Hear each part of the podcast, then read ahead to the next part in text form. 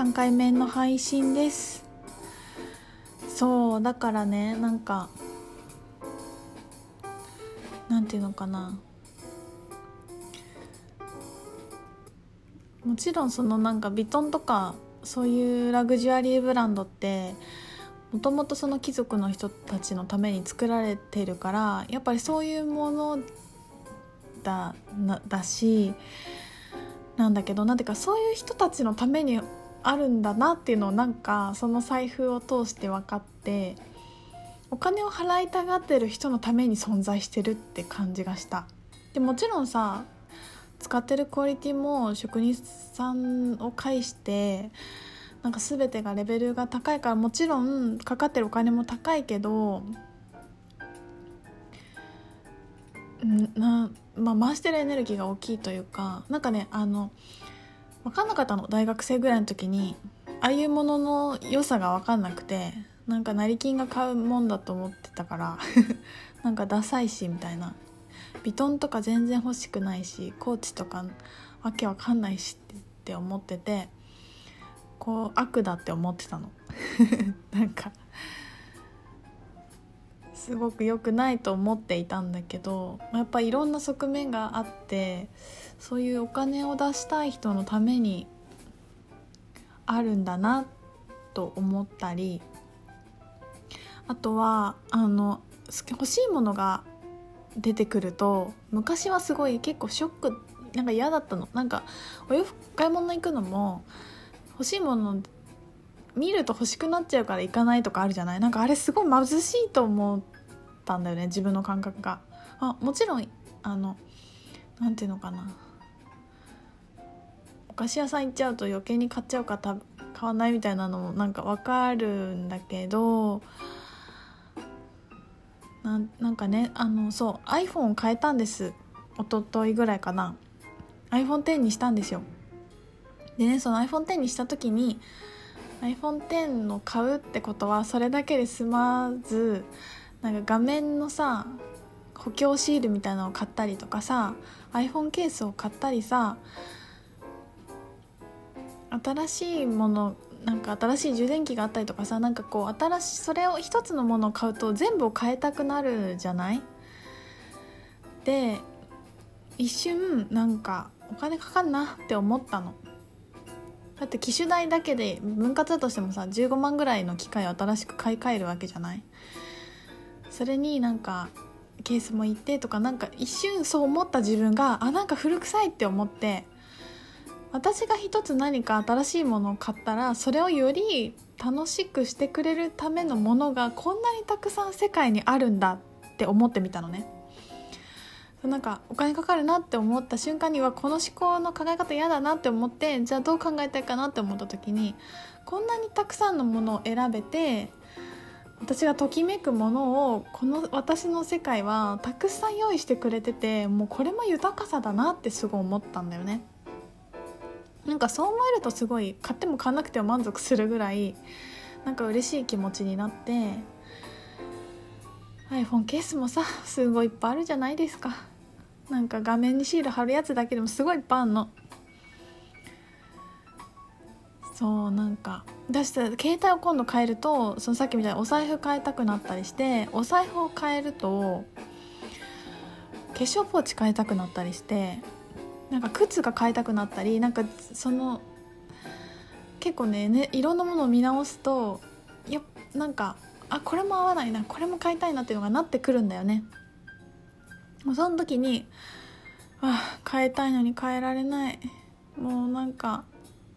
欲しいものも決められないしって言って落ち込むのかなんかこんなのが可愛いなと思ってもう選んでるだけで楽しいみたいな。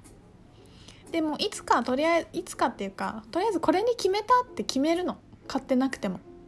そうするとなんかあのやってくるからお金とか機械とか。だってもうすぐクリスマスだしさプレゼントしてくれるかもしれないじゃん。サンタが。でもこれにしようってね決めてうなんかそれだけでも結構いいよ。私はもう財布これにしようって決めてそれだけなんか満足感がめっちゃある。まあ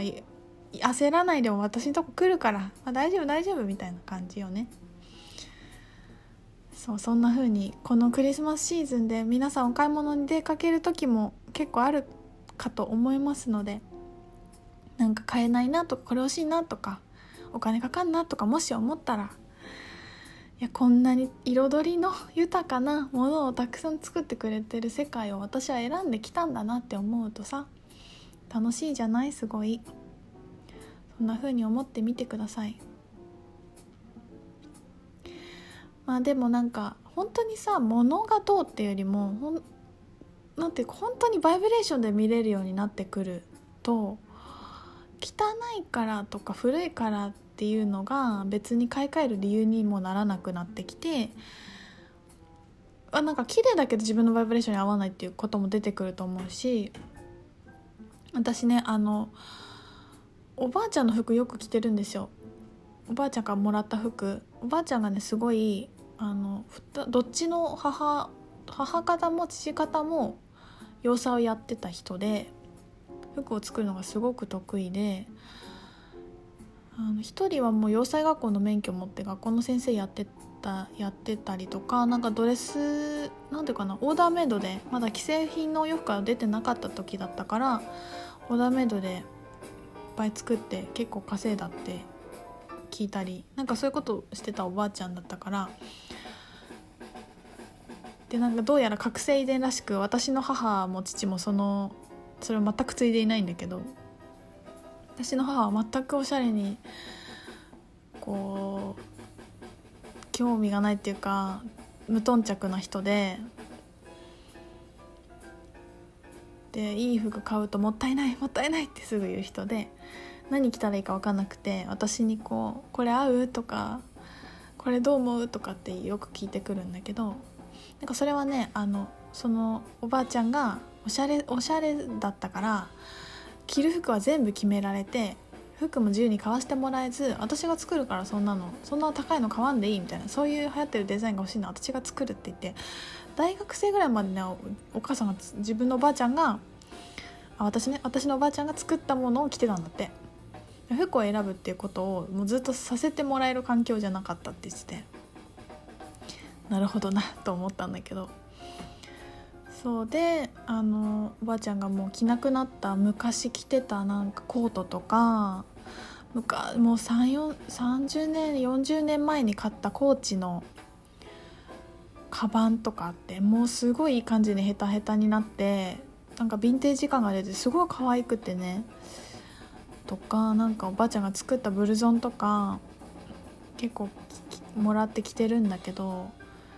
それはさもう古いからどうとかじゃないじゃん。もうなんかそれだけで楽しいし嬉しいしそれを私が継いでいけるっていうことそういう豊かさもすごく感じるし。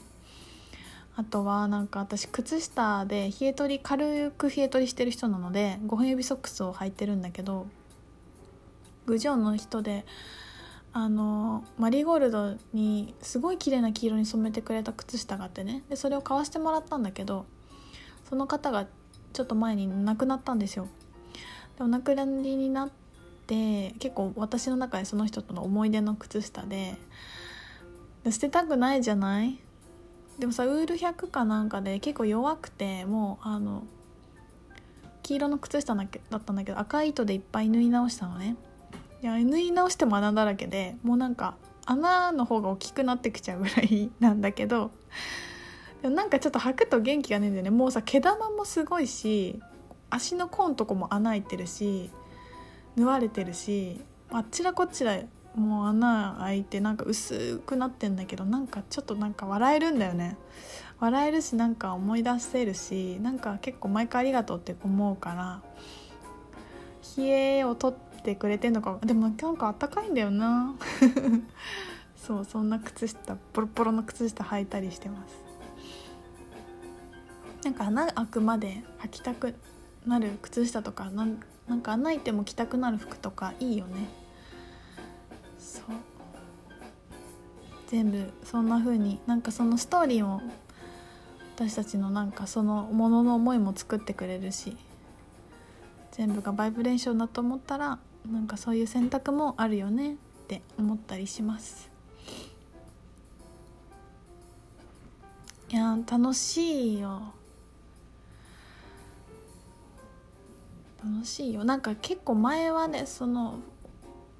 仕事辞めた後はもう一もうなんかほんとしばらく服見たくないし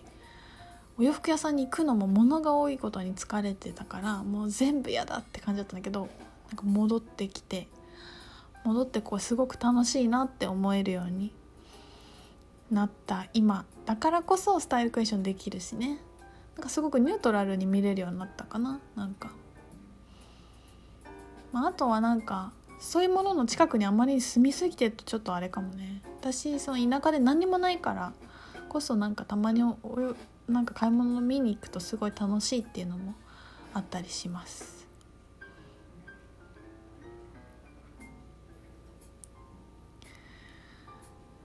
皆さんは何が欲しいですか？いやいい欲しいものがあるって楽しいよ。そして両方迷ったらあどっちか迷ったら